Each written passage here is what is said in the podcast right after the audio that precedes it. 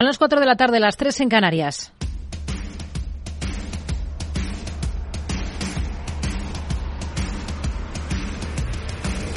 No decida lo que hará el mercado. No se salte las normas de su operativa. No se deje dominar por sus emociones. Mercado Abierto con Rocío Arbiza. Muy buenas tardes. Números rojos en las bolsas, salvo en Wall Street. En el principal mercado del mundo se revierte ese varapalo de la última jornada, pero se impone, eso sí, la cautela. Son alzas moderadas a la espera de la publicación esta tarde de las actas de la última reunión de la Reserva Federal. Las expectativas de que el encuentro de marzo significase el fin de la escalada de subidas de tipos en Estados Unidos se han disipado en las últimas jornadas, se han disipado con la última fortaleza macro de la primera potencia económica mundial y con la evidencia de que los precios se contienen a un ritmo lento. De ahí que sea elevada la atención que se va a prestar a partir de las 8 de la tarde hora española a esas conclusiones del último encuentro de la Fed por ver si refuerzan ese nuevo escenario que comienzan a asumir los inversores. En todo caso, el presidente de Renta 4 aquí en Capital Radio, Juan Carlos Sureta, asegura que no se centra justo ahora en el famoso pivot de la Fed. Vemos que los mercados se van a ir normalizando. En nuestra opinión, poco a poco los mercados se van a ir normalizando, tanto en renta fija como en variable. Probablemente la normalización de la renta fija está más próxima, pero desde luego no pensamos ni en el pivot de la Fed, ni en la put de la Fed, ni en cosas de esas. Los bancos centrales no van a salir ya al rescate de los mercados. Hay advertencias llamativas por parte de algunas grandes firmas de inversión como Morgan Stanley que aseguran que los mercados, que las bolsas se están quedando sin oxígeno a pesar de que puedan subir algo más. Dicen que el repunte del mercado bajista que comenzó en octubre se ha transformado en un frenesí especulativo basado en una pausa giro de la Fed que de momento, como vemos, no llega. Es uno de los debates que está sobre la mesa. De momento, a esta hora, hoy en Estados Unidos, tenemos ese discreto rebote con repuntes para el S&P 500 del 0,31%, que es el indicador que mejor tono muestra a esta hora de la tarde, en un día con menos resultados, pero interesantes, con los de Nvidia, por ejemplo, al cierre de la sesión. Sí que hay más afluencia aquí en Europa, cifras de gigantes como Rio Tinto, Danone, Stellantis o la alemana Fresenius, que por cierto centra su estrategia futura en la española Quirón Salud y en el negocio farmacéutico. Cuentas también aquí en nuestro país de Iberdrola, gana más de 4.300 millones en el último ejercicio, un 11,7% más, con lo que bate el rango más alto de lo que se había propuesto y con impulso en todos sus mercados, salvo en España, donde reduce beneficios un 19%. La eléctrica, que ha confirmado que ha recurrido el impuesto temporal a las energéticas, que va a tener un impacto en la compañía de 200 millones de euros. Ignacio Sánchez Galán, presidente de Iberdrola. Me gustaría, para confirmar lo que he dicho, me gustaría confirmar nuestra proyección. Esperamos pagar alrededor de 200 millones en impuestos en 2023 y esta es nuestra expectativa este año considerada en nuestro guidance para 2023.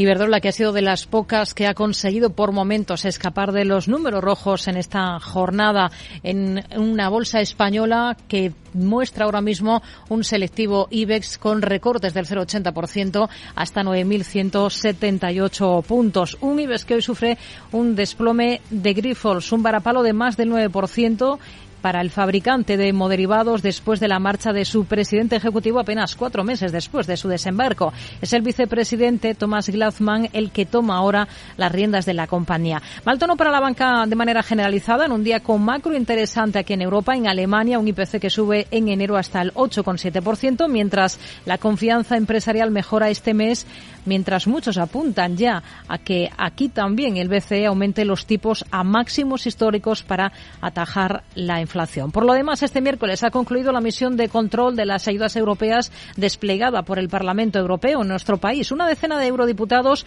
de diferentes partidos a los que se ha venido a comparar con los hombres de negro de la Troika y encabezados por la alemana Mónica Holmeyer. Creen que la ejecución de las ayudas debe acelerarse, flexibilizar la burocracia y que los sistemas de control desplegados van con cierto retraso. Esa comisión que recomienda, por cierto, al Gobierno mejorar la transparencia en esa ejecución de fondos y la gobernanza de las comunidades autónomas. One of the priorities of this committee is to ensure transparency.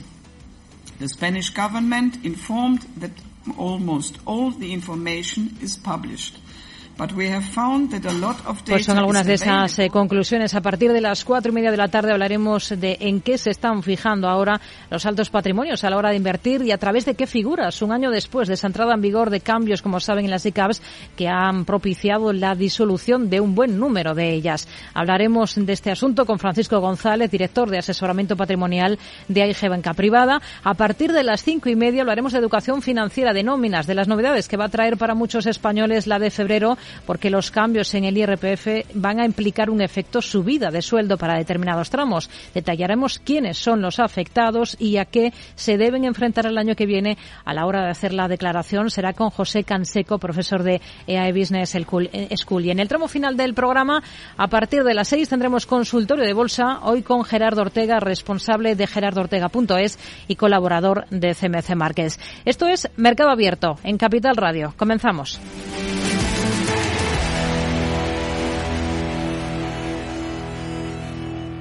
Tardes de Radio y Economía. Mercado Abierto. Con Rocío Arbiza.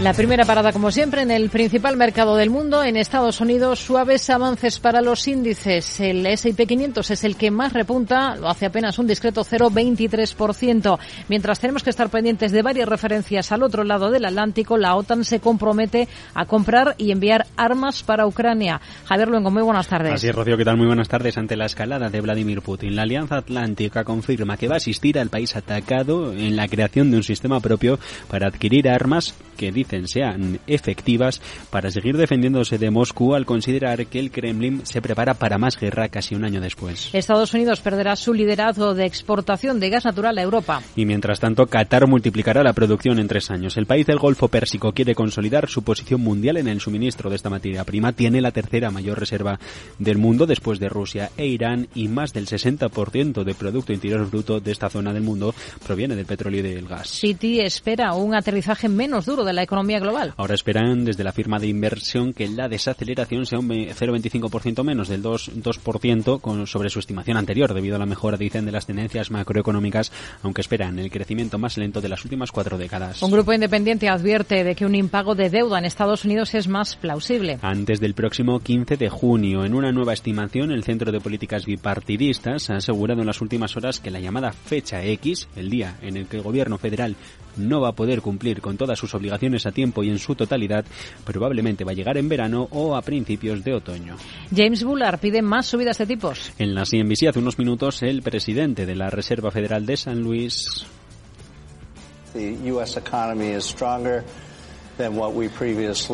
Decía que el mercado laboral estadounidense se está comportando, se ha comportado mejor de lo que esperaban desde el Banco Central estadounidense. Aboga en esta entrevista por acelerar aún más en las subidas de los tipos de interés, más allá de los 25 puntos básicos de la cita de enero, más allá de esto en marzo, y ve una buena oportunidad ahora para vencer a la inflación. La Comisión de Bolsa y Valores estadounidense multa a la Iglesia mormona por ocultar la gestión de un fondo de 32.000 millones de dólares. Le preocupaba que la divulgación de sus inversiones tuviera Rocío consecuencias negativas. En concreto, le acusa de no presentar formularios que revelaran las inversiones de esta iglesia en acciones y por presentar en su lugar otros en nombre de compañías fantasma que ocultaban el portafolio real de la organización. Intel reduce el dividendo. Y mientras tanto, consigue una declarar un trimestral de 0,125 dólares la acción como parte de la retribución de la política al accionista para asignar capital a nuevas operaciones, posicionando mejor a la compañía para crear valor en el largo plazo. Aún así, Pat Gelsinger, el consejero delegado ha confirmado hace unos minutos que se va a elevar el de nuevo este dividendo, pero con el tiempo. Microsoft firma un acuerdo con Nvidia. Para tranquilizar a los reguladores ante la fusión con Activision Blizzard por 69.000 millones. Este acuerdo contempla que títulos como Call of Duty no estén disponibles en el servicio de Nvidia, a menos que Microsoft adquiera Activision, pero que otros, propiedad de los de Sundar Pichai como Minecraft, sí que estén cubiertos inmediatamente bajo el acuerdo de licencia de 10 años. La compra de One Medical por Amazon pasa la criba de los reguladores. Y se acaba de hacer ser pública. No va a ser bloqueada finalmente por la Comisión Federal de Comercio, tal y como se amenazó hace unos meses y contamos aquí en Mercado Abierto. A pesar de todo, las autoridades antimonopolio están todavía investigando el caso, aunque la demanda no va a llegar a tiempo para evitar el cierre del pacto. Y lo más pide a la justicia estadounidense eliminar la supervisión de sus tweets sobre Tesla. En 2018, la Comisión de Bolsa y Valores acusó al empresario de fraude por los mensajes que resolvió al acceder a pagar una multa. Recordar que el sudafricano ya ha recurrido previamente sin éxito el acuerdo, argumentando que viola su libertad de, de expresión y ahora argumenta que esa medida no se sostiene en el tiempo. Por cierto, que el regulador de Países Bajos ha hablado hoy de Tesla, decide finalmente no multarla, a pesar, Rocío, de detectar alteraciones en las cámaras de seguridad de los vehículos. Walmart lidera una andanada contra la subida de precios. Kraft Heinz o Pepsi han anunciado que van a frenar esta evolución del IPC. De hecho, la compañía Walmart en este caso ha anunciado a sus grandes proveedores que va a buscar alternativas más baratas para los clientes ante la tentativa de nuevas subidas. News Corporation se frustra ante la venta de sus activos inmobiliarios. Después de que la compañía de Rupert Murdoch haya estado en conversaciones para vender a su rival Costar con un pacto que se buscaba cerrar por miles de millones de dólares, aunque no especifican cuántos. Sin embargo, en un comunicado de madrugada, la firma confirma que ya no está involucrada en estas conversaciones. Y AFBI ante los tribunales de Países Bajos. Acusada de que el país europeo ha estado, que en el país europeo, mejor dicho, ha estado cobrando de más que en otros a los ciudadanos por el medicamento contra la artritis reumatoide, el Humira, violando así, dicen, los derechos humanos. Se le acusa de posición dominante de mercado entre 2004 y 2018. Pues son algunos de los nombres propios de esta jornada en Estados Unidos. Hoy tenemos a Tesla, por ejemplo, con caídas de más del 2%, News Corporations abajo por encima de los tres puntos eh, porcentuales. Vamos a mirar a Estados Unidos con Celso Otero, gestor de fondos de Renta 4 Gestora. Hola Celso, muy buenas tardes. Hola, buenas tardes. Bueno, tenemos sobre la mesa ese dato del índice Redbook de ventas minoristas. Aguardamos además la publicación de actas de la última reunión de la, de la Reserva Federal. Em, vamos a comenzar primero con los datos, porque en estos últimos días los que se han presentado en Estados Unidos han dado a entender al mercado o, han abierto la puerta a que la Reserva Federal mantenga los tipos altos durante más tiempo o incluso acometa más subidas de las que estaba esperando el mercado. ¿Cómo lo ven? Sí, la verdad es que los datos que vamos conociendo, los últimos datos, es que la economía americana eh, se está comportando de una manera más fuerte de lo que se podía esperar en un entorno de política monetaria más recesiva como el que tenemos actualmente, con estas subidas de tipos que están llevando a cabo el Banco Central. Lo que pasa es que, eh, eh, aunque sí que estamos viendo una revisión al alza de, por ejemplo, las estimaciones de PIB para el ejercicio y demás, todavía, bueno, todavía no, encontramos distintos datos que sí que, lo que nos hacen ver es que se está produciendo algunos ah, signos de ralentización en la economía, como pueden ser los datos de viviendas, que en las firmas de hipotecas estamos viendo cómo caen de forma sensible, ya que al final el consumidor es sensible a esos tipos más elevados y pasamos a, ver del tipo a 30 años, que es donde se suelen financiar eh, las hipotecas en Estados Unidos, que está cerca del 7%, ¿no? Y eso está provocando eh, freno en, el, en la firma de hipotecas en un mercado que, que aunque no se está resintiendo exceso en precios, eh, se debe principalmente a, un inventario que se encuentra en niveles bajos, ¿no? Pero eh, estamos encontrando los dos efectos, tanto el de la oferta y la demanda derivados de la posición de, mercado actual, como la posibilidad de que en algunos mercados todavía no esté totalmente ajustado eh, los inventarios en los momentos actuales. Hmm. Tenemos en el punto de mira, sobre todo estamos a la espera ¿no? de, de esas actas de la FED a partir de las 8 de la tarde hora española. ¿Qué es lo que esperan ustedes encontrarse? Pues aquí hay distintos puntos, ¿no? Es, es ver cuáles son las intenciones del Banco Central, es ver si esos 25 puntos de la última subida fueron por unanimidad o cuántas o más bien cuántas voces había en contra de y buscaban subir de más de 50 eh, dirigiéndose más hacia los 50 puntos básicos y luego también eh, ver eh, que es qué opinión tienen sobre la desaceleración de la inflación que estamos viendo, ¿no?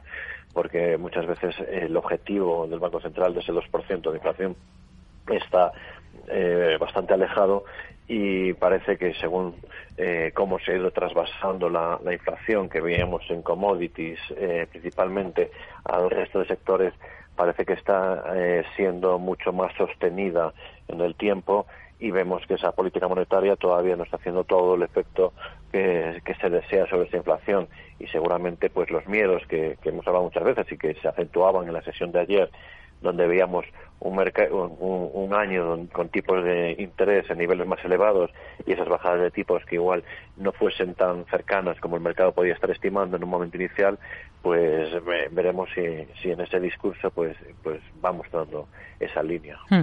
Microsoft es uno de los protagonistas de la jornada. Ha firmado un acuerdo con Nvidia por 10 años para llevar Call of Duty y otros juegos de Activision a la plataforma de juegos de Nvidia si el fabricante de Xbox puede completar esa disputada adquisición de Activision Blizzard por 69.000 millones de, de dólares. Se está tratando de convencer a los reguladores. ¿Cree que con este tipo de concesiones conseguirá calmar esas reticencias?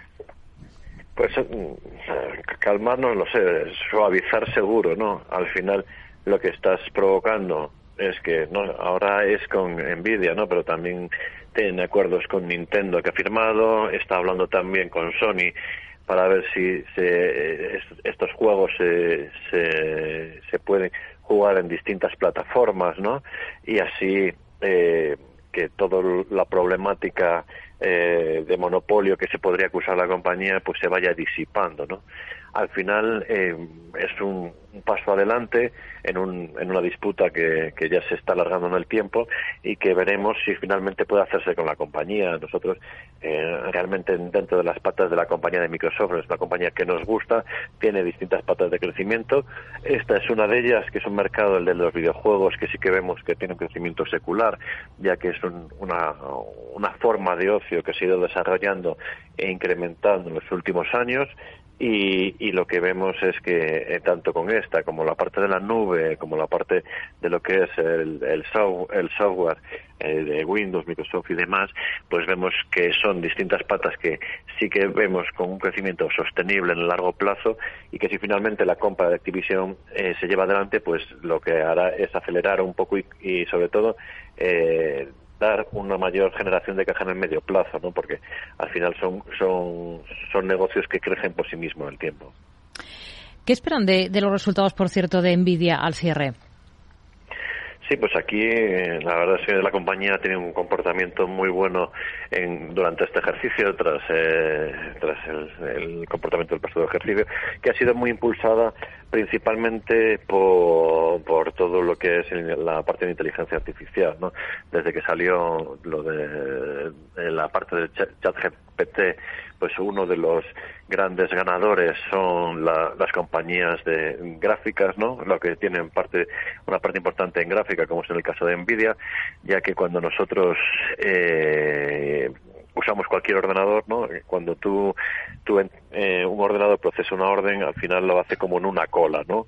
Y es decir, cuando un ordenador procesa las cosas por la CPU, los, los, chips que, que genera Intel o AMD principalmente, pues van, eh, si tienes ocho núcleos, pues puedes ejecutar ocho cosas a la vez, ¿no? De operaciones que son muy complejas. Hmm. En, la, en, la, inteligencia artificial se hace principalmente usando las gráficas, que en vez de ocho núcleos, pues la última de Nvidia tiene, no sé si 16.000, si no me equivoco, ¿no?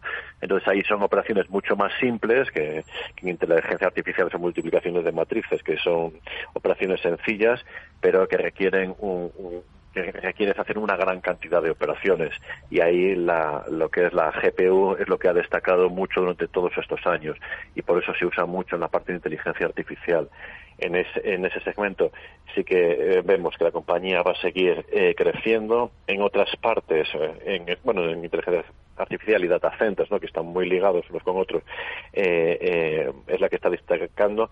La parte de juegos eh, es la que consideramos que puede tener una ralentización importante en, en, la parte de ventas, pero el mercado está más posicionado en ese crecimiento secular de largo plazo ah. que tienen las distintas patas de negocio. Tendremos que estar muy pendientes de esos resultados de Nvidia. Estaremos también pendientes de ver qué pasa con Microsoft y esa compra de Activision Blizzard. Hoy, por cierto, ha estado aquí en Capital Radio el presidente de Microsoft Microsoft España, Alberto Granados, ha insistido en la importancia de la inversión en tecnología en un momento como el actual.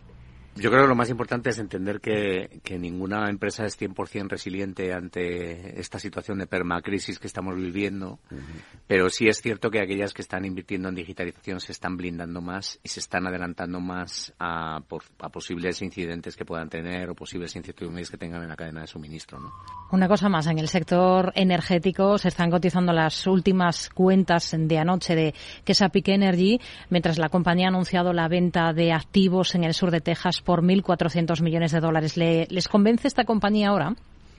A ver, la verdad es que la situación financiera de la compañía es mucho mejor que la que veíamos hace unos años, ¿no? ya que se ha dado la vuelta en términos de endeudamiento y demás, y esto al final, estas desinversiones que está produciendo es un eh, incremento de generación de caja que lleva consigo una menor inversión de cara a futuro, ¿no? Con lo cual financieramente eh, parecen muy bonitas.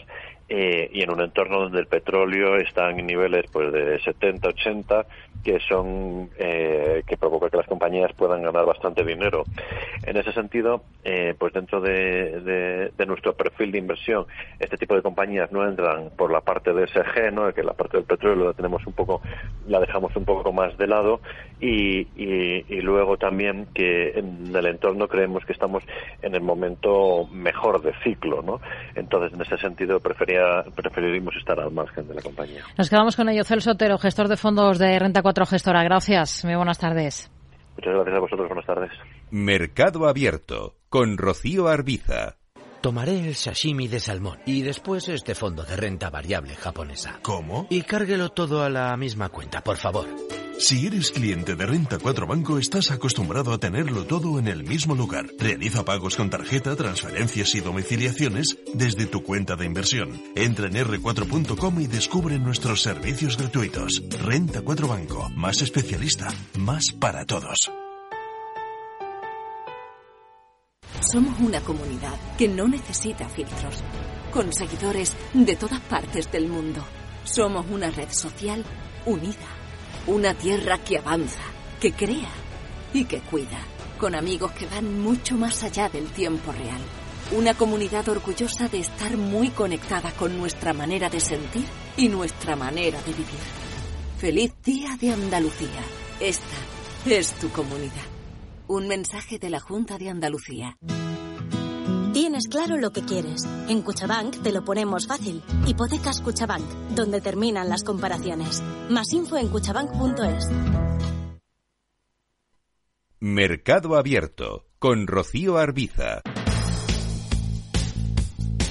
Seguimos en Mercado Abierto, 21 minutos sobre las 4 de la tarde. Miramos a la bolsa española. Van a más las caídas del IBEX. Tenemos al selectivo con descensos del 0,93% y 9.166 puntos. Buscamos a los protagonistas en esta jornada. El nombre propio del día es el de Iberdrola, que bate objetivos con sus resultados. Gana más de 4.300 millones en el último ejercicio. Selena Niazbala, muy buenas tardes. Muy buenas tardes, así es. Y con la excepción, eso sí, de su negocio en España, cuyo beneficio ha caído un 19% por no haber repercutido la subida de costes eléctricos a los clientes. Así lo ha explicado al menos el presidente de la compañía, Ignacio Sánchez Galán, en la rueda de prensa hoy de los resultados. Hemos tenido inversiones de 11.000 millones de euros, de los cuales eh, como 3.000 millones han venido a España y el resto a pues el resto del mundo, Estados Unidos, el Reino Unido, Alemania, etcétera. Gracias a estas inversiones hemos eh, incrementado nuestros beneficios hasta alcanzar los 4.300 millones de euros a pesar de que en España nos ha caído un 19% consecuencia de unos costes más elevados de los precios energéticos que no hemos pasado a los clientes. Su EBITDA global escala un 10% hasta los 13.228 millones y lo hace gracias al crecimiento de Estados Unidos y Brasil que compensan el menor resultado en España. Su deuda neta escala también un 13% y la compañía planea invertir hasta 11.000 millones de euros en 2023. Iberdrola propondrá en su próxima junta un dividendo complementario de hasta 31 céntimos por acción y cifra en 200 millones el impacto del impuesto a las energéticas del gobierno que ya ha confirmado que ha recurrido. Francisco Reynés será reelegido como consejero ejecutivo de Naturgy. El próximo 28 de marzo será propuesto en la Junta General de Accionistas eh, de la compañía. Otro de los puntos que serán tratados en esta Junta será la aprobación de un dividendo complementario de 0,50 euros por acción, la aprobación de las cuentas del pasado ejercicio y también se someterá a votación consultiva el informe anual sobre remuneraciones de los miembros del Consejo. El presidente de Nagas ganó un 14% menos en el último año. Así es, Antonio Jardén percibió una retribución total cercana a los 1,8 millones de euros por sus funciones en la compañía. Por su parte, el consejero delegado Arturo Gonzalo, que cuenta con todas las funciones ejecutivas, percibió un total de 1,6 millones de euros por diversos conceptos en el año de su estreno en la compañía, donde, recordemos, sustituyó a Marcelino Oreja. Desplome en bolsa de Grifols, más de un 10% abajo tras el nuevo cambio en su cúpula directiva. Lo hace cuatro meses eh, después de la entrada de su presidente y las acciones continúan la sangría hoy en el mercado español tras el mal recibimiento que ha tenido en bolsa la dimisión eh, de su presidente ejecutivo, el estadounidense Steven Meyer. Anunció ayer su dimisión por motivos de salud y otros motivos personales. Una noticia negativa para la compañía, teniendo en cuenta que Meyer había logrado recuperar gran parte de la confianza de los inversores en la demoderivados. En su lugar, ocupará el cargo el suizo Thomas Glansman, consejero desde 2006 y vicepresidente desde 2017. Santander y CaixaBank pondrán a la venta créditos dudosos de ladrillo por valor de 5.000 millones. La mayor parte de préstamos serán con garantía hipotecaria o ligados al inmobiliario. Se espera que Santander ponga en el mercado carteras por alrededor de 3.000 millones de euros, mientras que CaixaBank lanzará carteras por menos de 2.000 millones, según informa el Cinco Días. Y tenemos resultados de Aircross. Termina el último ejercicio con un beneficio récord de casi 63 millones. Es decir, un 45,5% más que en el año anterior y gracias a la importante subida de precios de algunos productos en Europa. No obstante,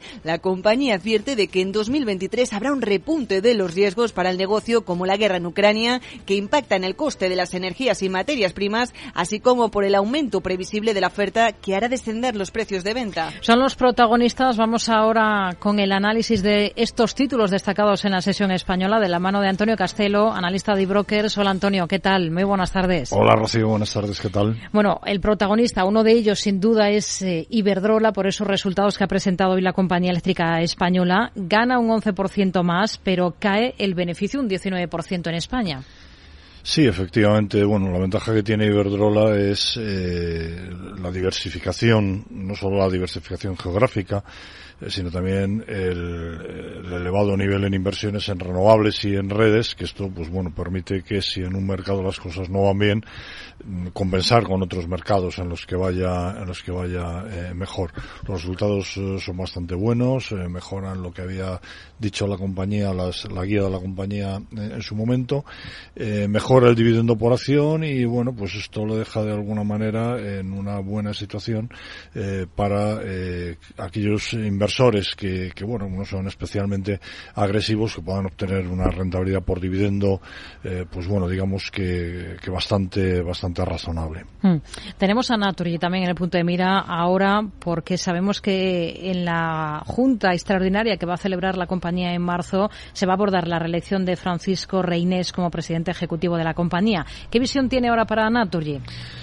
Bueno, yo creo la misma que hemos tenido últimamente, ¿no? Desde hace meses, la verdad es que el, consenso de, analistas ha venido coincidiendo en señalar que Naturgy ha estado cotizando por encima de su valor real, eh, manteniéndose su cotización por encima, especialmente por los episodios relacionados con la subida del precio del gas natural, aunque la cota de 30 euros, eh, pues siempre ha actuado de, de, fuerte resistencia. Ahora que el precio del gas ha cedido con fuerza, su cotización lo ha hecho también, pero eh, aún está por encima de los 23,80 euros que señalan los analistas como, como precio objetivo promedio en el consenso de mercado. ¿no? Recordemos que todavía tiene pendiente una operación de segregación de su negocio en dos compañías que satisfaga y contente a sus accionistas mayoritarios y yo desde luego hasta que esto no esté perfectamente definido no me parece un, un valor eh, para estar en él.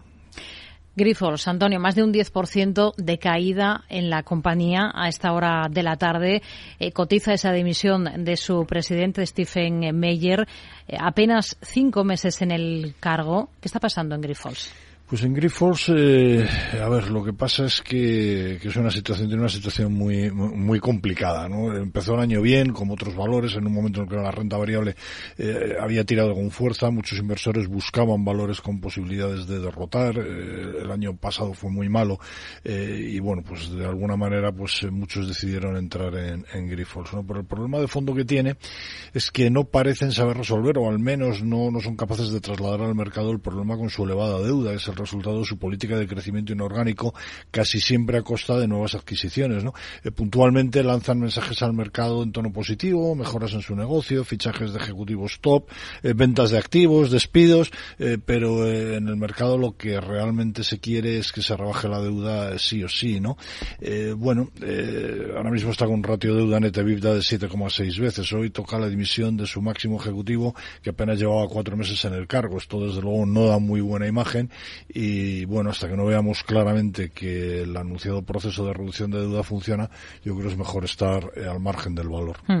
¿Qué supone para Duro Felguera ese acuerdo que ha alcanzado para la entrada en su capital como socios industriales del grupo mexicano Prodi y de Mota Angel México, que van a aportar 90 millones de euros para hacerse con un máximo del 55% de, de la compañía? Bueno, eh, vamos a ver, en cuanto a lo que supone el acuerdo, eh, es el enésimo intento de recapitalizar la, la, sociedad. A ver, malo no creo que sea, pero de ahí a pensar que sea bueno, que va a ser la solución para la sociedad y sobre todo para los accionistas minoritarios, pues yo creo que falta mucho, ¿no? De hecho, lo que va a pasar es que los accionistas minoritarios van a ver de nuevo, una vez más, diluida su participación en cuanto se capitalice ese, ese crédito. Bueno, vamos a ver, vamos a, a darle tiempo a ver qué pasa, pero de momento vamos, de momento y desde hace tiempo es un valor eh, para no estar en él. ¿No deberían lanzar una OPA si van a hacerse con ese porcentaje del capital de la compañía? Pues eh, si finalmente se hacen con, con ese porcentaje del 55%, al ser dos empresas, eh, Prodi y Mota Engil, eh, no superaría ninguna de los dos el 30%, que es lo que, que es lo que se pide. Entonces, eh, yo, lo que sería obligatorio, ¿no?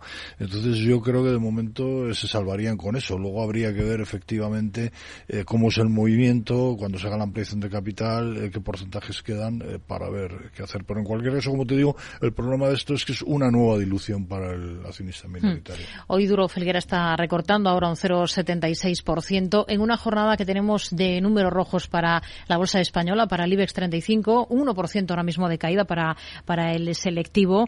¿Han cambiado las cosas ya en el ánimo inversor o es demasiado pronto para pensar en ello porque teníamos mucha euforia compradora? Claro, estamos, eh, yo creo, toca digerir eh, las alegrías eh, que hemos tenido en este mes de enero y en buena parte del mes de febrero. Prácticamente han sido subidas eh, que se han llevado las mejores previsiones de, de, todo el año, cuando realmente la situación de fondo sigue siendo la que es. Eh, hoy de lo que se está hablando prácticamente, bueno, hoy, ayer, en los últimos días de lo que se está hablando es de las necesidades que va a seguir teniendo los bancos centrales de subir tipos de interés eh, ya por encima de lo que se estaba previendo. Hace unas semanas nos decían que, que iban a terminar bajando los tipos eh, de referencia y ahora lo que se nos está diciendo es que está subiendo, que es lo lógico teniendo la inflación pues en Europa casi cuatro veces por encima de, del nivel objetivo y en Estados Unidos tres. ¿no? Nos quedamos con ello. Antonio Castelo, analista de brokers. Gracias. Muy buenas tardes. Gracias, Rocío. Buenas tardes.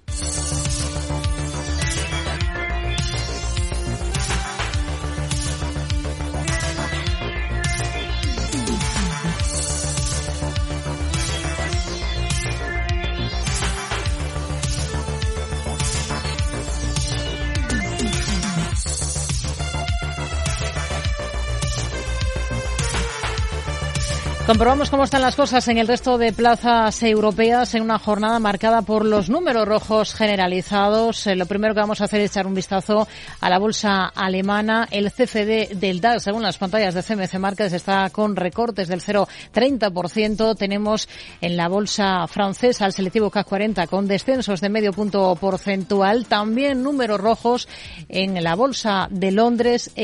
En el mercado italiano vemos las caídas más acusadas a esta hora de la tarde, casi el 1,5% de retroceso para el FUBSIMIB italiano. Vamos a ver cuáles son los protagonistas de la jornada en Europa. Selena Niezbala. Una sesión en la que la temporada de resultados eh, no pierde fuerza. En esta ocasión el turno es para la alemana Fresenius. Sus cuentas han ido acompañadas del anuncio de que tiene la intención de simplificar su estructura legal y de enfocarse en su negocio de genéricos y hospitalario. Por su parte, el beneficio de la compañía cae en 2022 un 25% hasta los 1.372 millones de euros y mejor acogida han tenido las cifras de la matriz de Fiat o Peugeot. Stellantis obtiene un beneficio de 16.800 millones de euros, lo que supone un aumento del 26% en términos interanuales y superar las estimaciones del consenso de mercado. El fabricante de automóviles ha anunciado también una recompra de acciones por 1.500 millones y un dividendo de 1,34 euros por título. En la bolsa de Londres, en cambio, el protagonismo recae sobre Joyce, que reduce su beneficio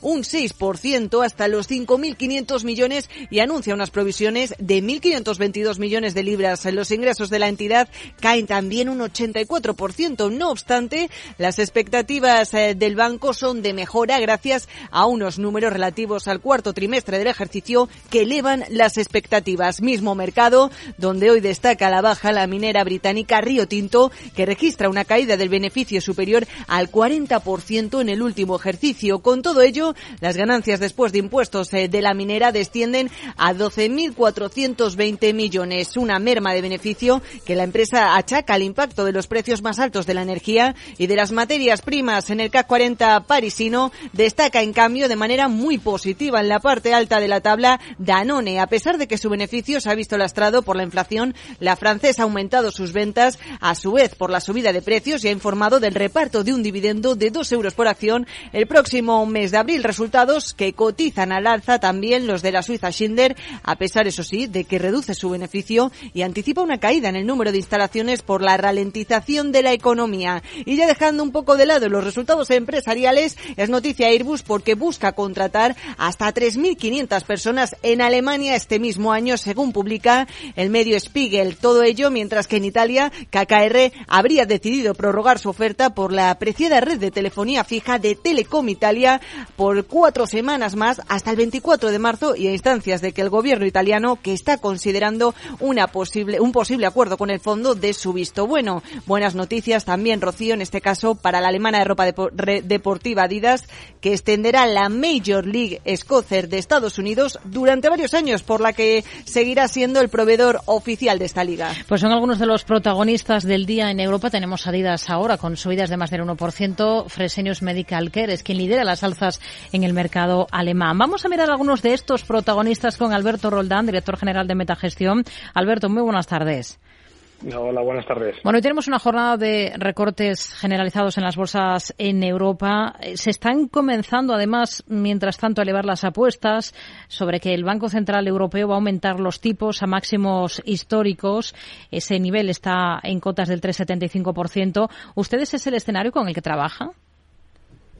Bueno, no es necesariamente el escenario que nosotros, eh, digamos, dibujamos o que de alguna manera proyectamos para hacer nuestro trabajo, dado que intentamos aislarnos un poco de este ruido macroeconómico, intentar entender que lo importante es el ciclo, ¿no? Es el movimiento tendencial de tipos de interés, tanto en Estados Unidos como en Europa y otras economías, que es imparable, ¿no? Eh, quizá el, optimismo del inversor a finales del año pasado, que esperaba que esa subida de tipos eh, acabase más pronto que tarde, fijando un escenario aproximado primer trimestre o primer semestre de este año y bueno estamos viendo cómo el mercado sigue presionando tanto no, no solamente son los swaps de tipos de interés que nos están marcando efectivamente unos tipos más altos sino que por ejemplo miramos la curva de Euribor y está imparable no está, todo hace indicar que por lo menos el Banco Central Europeo, que es lo que nos compete directamente, mm. eh, está dibujando un escenario mucho más tenso y más eh, preocupante de lo que bueno, en, en un principio podríamos esperar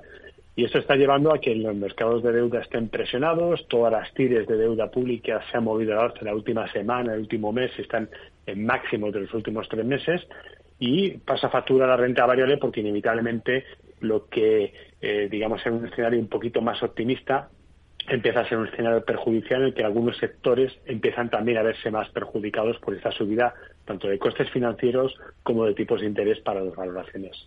Hablando de subidas, en este caso las subidas de las materias primas se han, han tenido un impacto claro en los resultados de Danone, eh, que han caído en el último ejercicio, pero la compañía hoy está liderando las alzas en la bolsa francesa con repuntes de más del de 4%. ¿Qué es lo que más gusta? Sí, es que las ventas han sido muy fuertes y el crecimiento orgánico, eh, rozando el 8%, pues ha batido con creces las estimaciones, ¿no? yo creo que el mercado ahí estaba, digamos, en esa imagen de que una compañía marquista y tan representativa iba a sufrir, primero, la inflación de costes y segundo, que no iba a poder repercutir eso a, precios finales. Y se ha visto que no, que ha hecho justamente todo lo contrario. Bueno, de alguna manera confirma que esas expectativas que se habían puesto en el CEO de la compañía de implementar un cambio en el plan de negocios se están cumpliendo y bueno, pues eh, eso eh, indudablemente al mercado le ha gustado y lo está premiando con una subida considerable. ¿Le han convencido los resultados de Stellantis, sector automovilístico? Mm.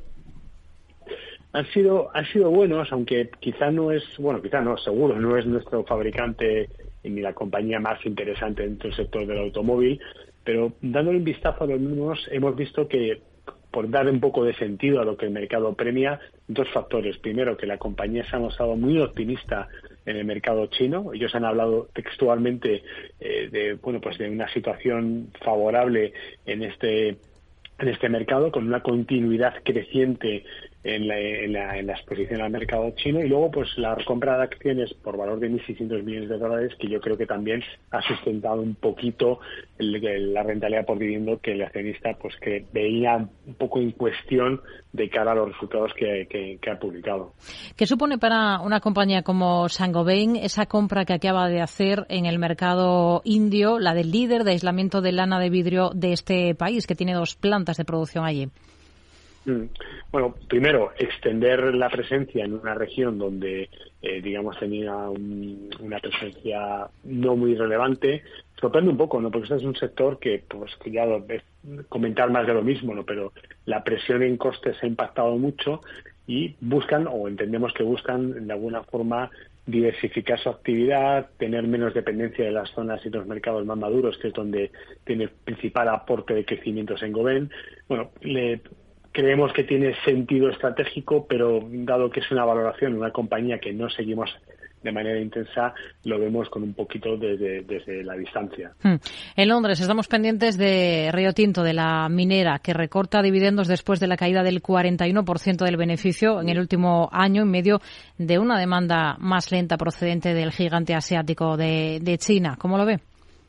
Sí. Bueno, eh, contábamos con que mm, eh, la compañía fuera a bajar dividendos, yo creo que, eso estaba bastante puesto en precio, pero los comentarios que se han hecho, surgido en los últimos días sobre la posibilidad de que dentro del sector de materias primas los grandes actores eh, representados por Glencore van a hacer movimientos, ha puesto un poco en tensión a las compañías. ¿no? Primero, porque un movimiento entre grandes empresas implica un desembolso de, acciones y de dinero importante que se podría financiar vía deuda en compañías que lo que han hecho es precisamente desapalancar los negocios en los últimos años. Yo creo que Retinto, eh, que está muy centrada en el negocio del, del hierro y del mineral de hierro, pues no se ha visto exenta de esa, de esa pequeña tensión. El añadido del dividendo tampoco le viene bien, desde luego. Son empresas que generan mucha caja. El dividendo es una fuente importante para los inversores y los accionistas y eliminar o, digamos, reducir esta cuantía pues eh, le perjudica hmm. totalmente. Bolsa alemana, hoy tenemos como uno de los protagonistas a Fresenius, ha presentado resultados. ¿Qué le han parecido esos números de la compañía y sobre todo esa estrategia de centrarse en el negocio hospitalario en España con Quirón Salud y de genéricos a través de Cavi? Sí, bueno, nosotros desde la distancia, de nuevo, porque no es un sector ni una compañía que miremos, nos creemos que el mercado está interpretando que dentro de que los resultados han estado bastante en línea y no han sorprendido, quizá la parte orgánica de crecimiento eh, ha sido algo débil y los márgenes por debajo de lo esperado. ¿no? Efectivamente, sabemos que es una empresa que está, eh, digamos, en, un, en una fase todavía muy larga de cambio que pensamos que va a tener muchísima duración en el tiempo. Eso abre apuestas para los que crean que se vaya a llevar a cabo con éxito y también, en el sentido contrario, una apuesta en corto para aquellos que creen que no van a ser capaces de ejecutar ese plan de negocio. Lo que sí creemos es que lo que hemos visto en general de, los analistas es que las cifras no han gustado y han decepcionado. Hmm.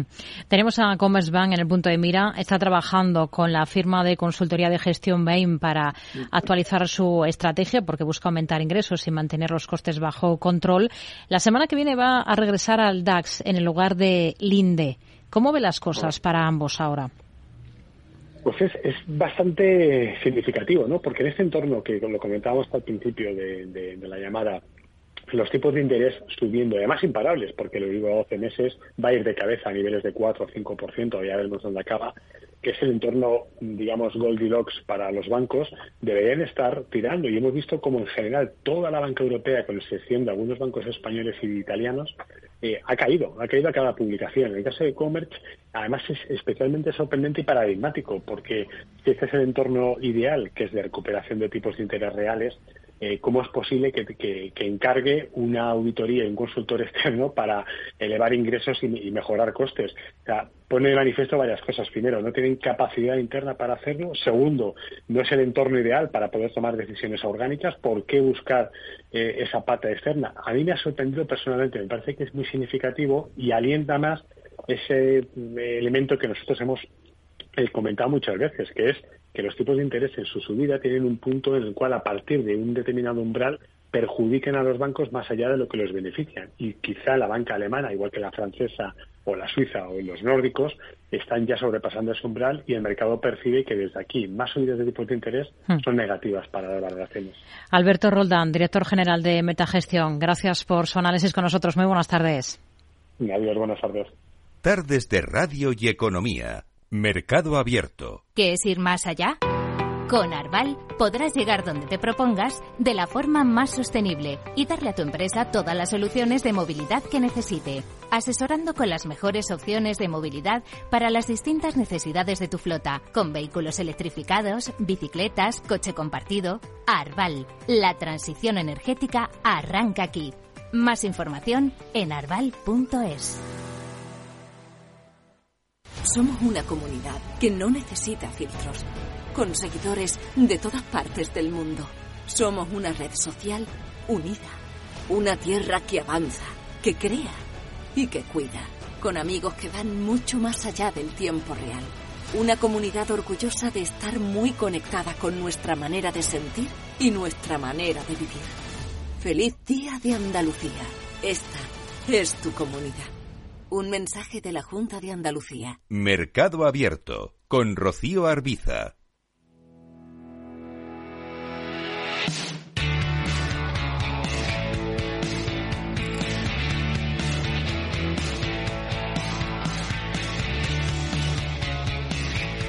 Un año y casi dos meses ha transcurrido desde que se estableciesen requisitos más exigentes para que las ICAPs, durante mucho tiempo el vehículo de inversión preferido por las grandes fortunas, pudiesen beneficiarse de una tributación del 1%. Muchas han optado por la liquidación y disolución. ¿Hacia dónde se ha canalizado toda esa inversión de los altos patrimonios? Vamos a poner el foco en ello en los próximos minutos con Francisco González, director de asesoramiento patrimonial de AIG Banca Privada. Francisco, muy buenas tardes.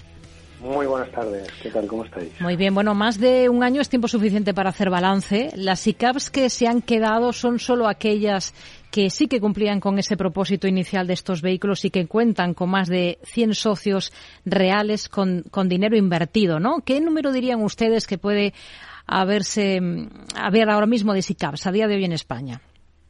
Bueno, no siendo fácil cuantificarlo, estimamos que no, no más allá de 200, igual a haber eh, más de 4.600, pues esto es lo que lo que queda después de, estas normas. Hmm. Más o menos sentimos que están por las cifras. Entre los altos patrimonios que han liquidado sus ICABs, ¿hacia dónde han optado principal, principalmente? ¿Hacia qué tipo de vehículos? Pues bueno, aquí el abanico, la caja de herramientas es amplia, entonces habría que segmentar un poco. En general se ha producido una, una limpia, es decir, todas aquellas, vemos que todas aquellas ICAPs que a lo mejor rondaban los 5 millones de euros o menos, que eran tituladas por personas físicas, pues han tendido a la disolución, liquidación y reinversión en fondos, en una cartera de fondos de inversión tipo UCITS, con utilidad fiscal. Esto en cuanto a pequeños inversores, por decirlo de alguna manera, y en inversiones inferiores a 5 millones de volumen por encima ya el abanico se ha ido, se ha ido abriendo y ahí nos encontramos con que alguien ha optado pues por eh, transformarse en una sociedad de inversión libre, alguien ha optado por quedarse como una SL y reestructurar las inversiones. Otros que no tenían plusvalías significativas, pues simplemente disolver, liquidar, pagar el impuesto y a lo mejor elegir un seguro de vida tipo Unit Link para vehiculizar sus carteras. Y donde ya se abre mucho el, abanico es en grandes, en grandes patrimonios, en vehículos de inversión pues que ronden 15 millones o más de euros, donde ya la opción de emigrar el domicilio y trasladarse a Luxemburgo o fusionarse con otros vehículos se ha adoptado también como, como solución. Hmm. Entonces, un poco la casuística va por ahí. Pequeños inversores han quedado con su cartera, se disuelto el vehículo, no tienen interés en mantener uno como el que venían teniendo, y los grandes han buscado dentro de esa caja de herramientas tanto soluciones nacionales, generalmente la, la asociación de inversión libre, o bien la fusión con otras ICAPs, o incluso recomponer un mariachi de 100 pero más gorditos, más crecidos, con 2.500 euros por cabeza, o bien ya salir de España e ir hacia Luxemburgo dentro de la libertad de movimiento de capitales y personas que rigen la Unión Europea, lógicamente. Hmm. ¿En qué consisten los mandatos de gestión discrecional de carteras y qué atractivo es el que ofrecen? Porque también una parte de, personas que antes se acogían a, una SICAP, bueno, pues ha, decidido optar por esto, ¿no? Em, explíquenos un poquito. Bien, el, sentido que tiene en España es donde está bonificado el traspaso de posiciones entre fondos de inversión, es decir, si yo he ganado en el fondo 1 100, reinvierto en el fondo 2, esos 100 que he ganado no tributan y puedo pasar al fondo 3, al 4, al 5 indefinidamente. Es decir, puedo gestionar mi cartera de fondos de inversión yendo a más conservadores, más agresivos, una temática, otra. Entonces tengo una enorme posibilidad de moverme difiriendo la tributación hasta el momento en que decido reembolsar total o parcialmente. Bien, esto generalmente se puede hacer, lo puede hacer uno mismo, con una fintech o una aplicación, o bien puede dar un mandato de gestión discrecional a una entidad gestora, una entidad financiera, para que profesionalmente y bajo el perfil que le marque le haga la gestión de esa cartera con la mayor eficiencia y conocimiento de los mercados posibles, buscando tanto el proteger la cartera en momentos bajos como en tratar de sacar la mayor ganancia cuando el mercado está alcista, pues a cambio de una remuneración que puede ser fija, variable o una combinación de ambas. Hmm. Hay un cierto grupo de grandes patrimonios, como nos decía, que ha optado por convertir sus ICAPs en sociedades de inversión libre. SIL, ¿qué, define a estos vehículos exactamente? ¿Qué particularidades son las que tienen? ¿Y cuál es su política de inversión? Bueno, podríamos definirlo como la nueva versión de, las instituciones de inversión colectiva. Nosotros estamos acostumbrados a hablar de SICAPs, de fondos de inversión, que están regidos por una directiva que viene del año 85, la directiva UCITS, que lo que hace es establecer unas reglas muy rígidas de inversión, enorme liquidez diaria, para que puedan entrar inversores pequeños y grandes, con estas restricciones que digo. Bien, las sociedades de inversión libre ya se enmarcan en una segunda directiva de la Unión Europea del año 2011, que se extrapola en el año 2014 con las instituciones de inversión colectiva española, y lo que permite esta segunda directiva es dar enorme flexibilidad al gestor para que pueda invertir en prácticamente cualquier tipo de activos, financieros e incluso no financieros, es decir, que habrían otras temáticas de inversión. A cambio de que quien entre en estos segundos vehículos, en las sociedades de inversión libre españolas, en los Specialist Investment Funds hamburgueses, sea una persona que pueda calificarse como un inversor cualificado, con conocimientos profesional o institucional. Entonces lo que se gana es en la capacidad, en la versatilidad del vehículo de inversión no apto para todo tipo de inversores, sino solo para aquellos que tienen un determinado nivel y conocen los riesgos que se derivan. Entonces, ¿cómo vienen definidos? Pues vienen definidos sobre todo por esa diferencia a la hora de invertir, porque en los demás requisitos, es decir, supervisión de la Comisión Nacional del Mercado de Valores, el contar con una entidad financiera, con una entidad depositaria, con una entidad gestora o con un auditor, lo comparten, es decir, son vehículos muy supervisados, muy regulados que dan un estándar de garantías al inversor muy elevado. En cuanto a la fiscalidad, pues eh, es muy similar. Eh, tributan en España al 1% sobre los beneficios que obtengan en el ejercicio fiscal. Fundamentalmente definiría una política de inversión muy amplia, muy potente y una regulación hecha para inversor cualificado que excluya al inversor minorista que puede tener problemas de liquidez o de entender el producto. Cuando habla de enorme flexibilidad eh, a la hora de invertir en cualquier tipo de activos, aquí enclavamos, por ejemplo, criptomonedas. Sí, sería un activo apto para, para que estas sedes de inversión libre, fondos de inversión libre, eh, pudiesen invertir. Piense que incluso hay algunos vehículos de este tipo que invierten, por ejemplo, en créditos fallidos o en la compra de paquetes de facturas o incluso otorgan financiación, con lo cual la temática es muy amplia. Hmm. ¿Y son mucho más elevados los costes de una eh, sociedad de inversión libre, de una SIL, como estamos hablando, frente a, los de una SICAP, por ejemplo?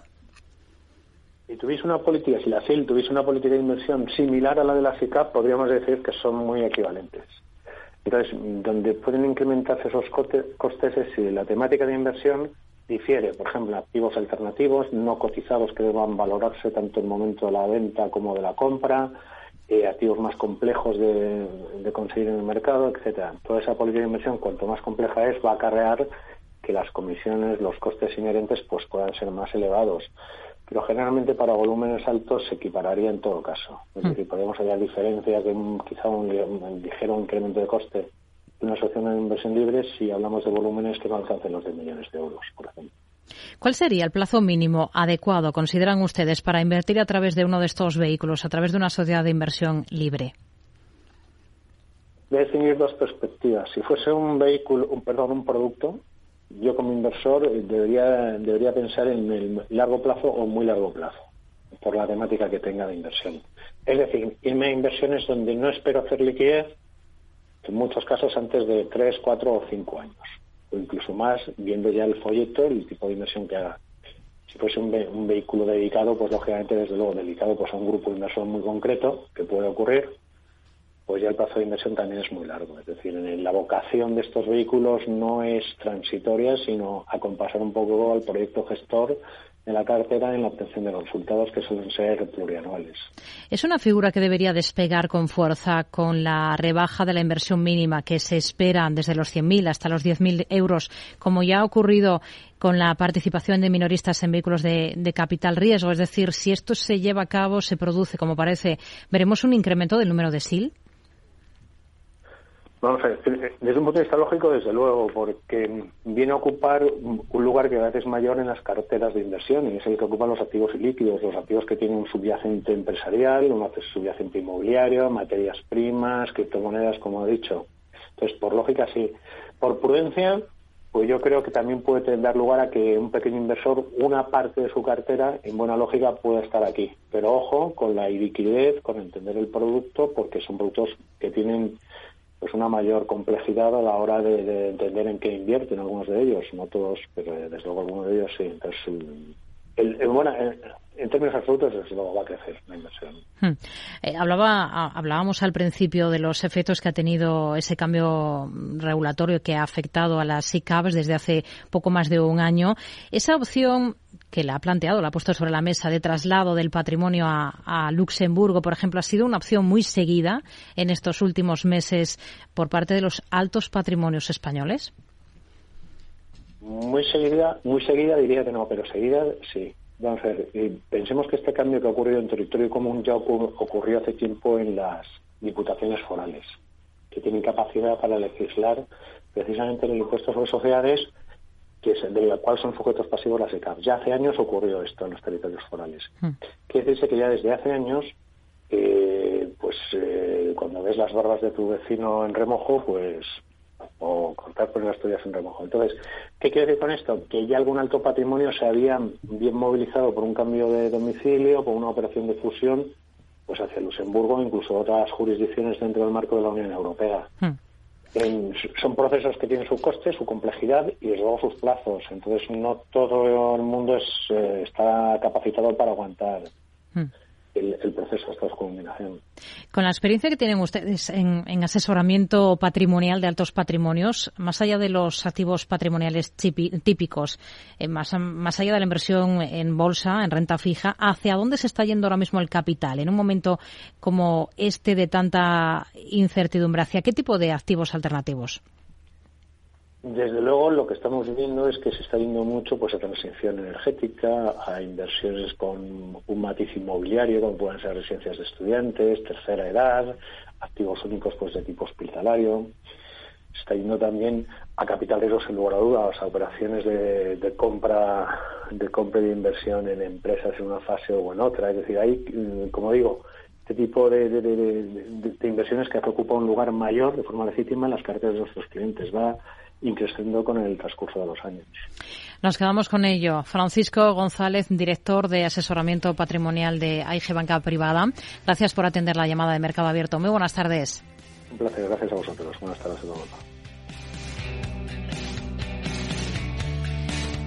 Nosotros ahora actualizamos noticias, actualizamos información y enseguida estamos de vuelta aquí en Mercado Abierto para afrontar la segunda hora de programa. Les recuerdo que esta tarde tendremos consultorio de bolsa y que nos va a acompañar Gerardo Ortega, responsable de gerardoortega.es y colaborador de CMC Márquez y que si quieren participar eh, con nosotros, por ejemplo, pueden ir enviando dudas a oyentes capitalradio.es.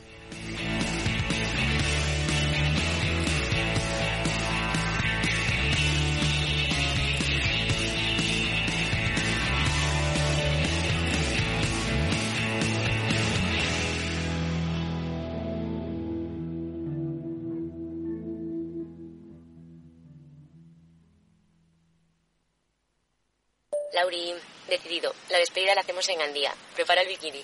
Lauri, que en Gandía vive el ex de Jesse. Que nos vamos a Málaga. Lauri, que no. Que dan mal tiempo. A Bilbao. Pinchos y party. Lauri, una cosita. Que al final es despedida conjunta. Te hago administradora del grupo que no puedo más. En Renfe tenemos más de 1500 destinos para que siempre puedas llegar a donde quieras llegar. Nadie te da más. No todos los trenes son como Renfe. Renfe, tu tren. ¡Vaya acción! ¿La has visto? ¿Qué acción? Una acción gratis. Ahora consigue una acción gratis por hacerte cliente de XTB y descubre cómo se siente un inversor en bolsa. Descarga la app de inversión de XTB, hazte cliente, haz tu primer depósito de cualquier importe y disfruta de tu acción gratis para empezar a invertir. Invertir implica riesgos. Términos y condiciones de la promoción en xtb.com. Si quieres conocer mejor las empresas con las que trabajas, empieza por Informa. Compruébalo con tres informes gratis, el nuestro para que nos conozcas más y los dos que tú elijas para tu negocio. Solicítalos ya en Informa.es. Informa, líder en información empresarial.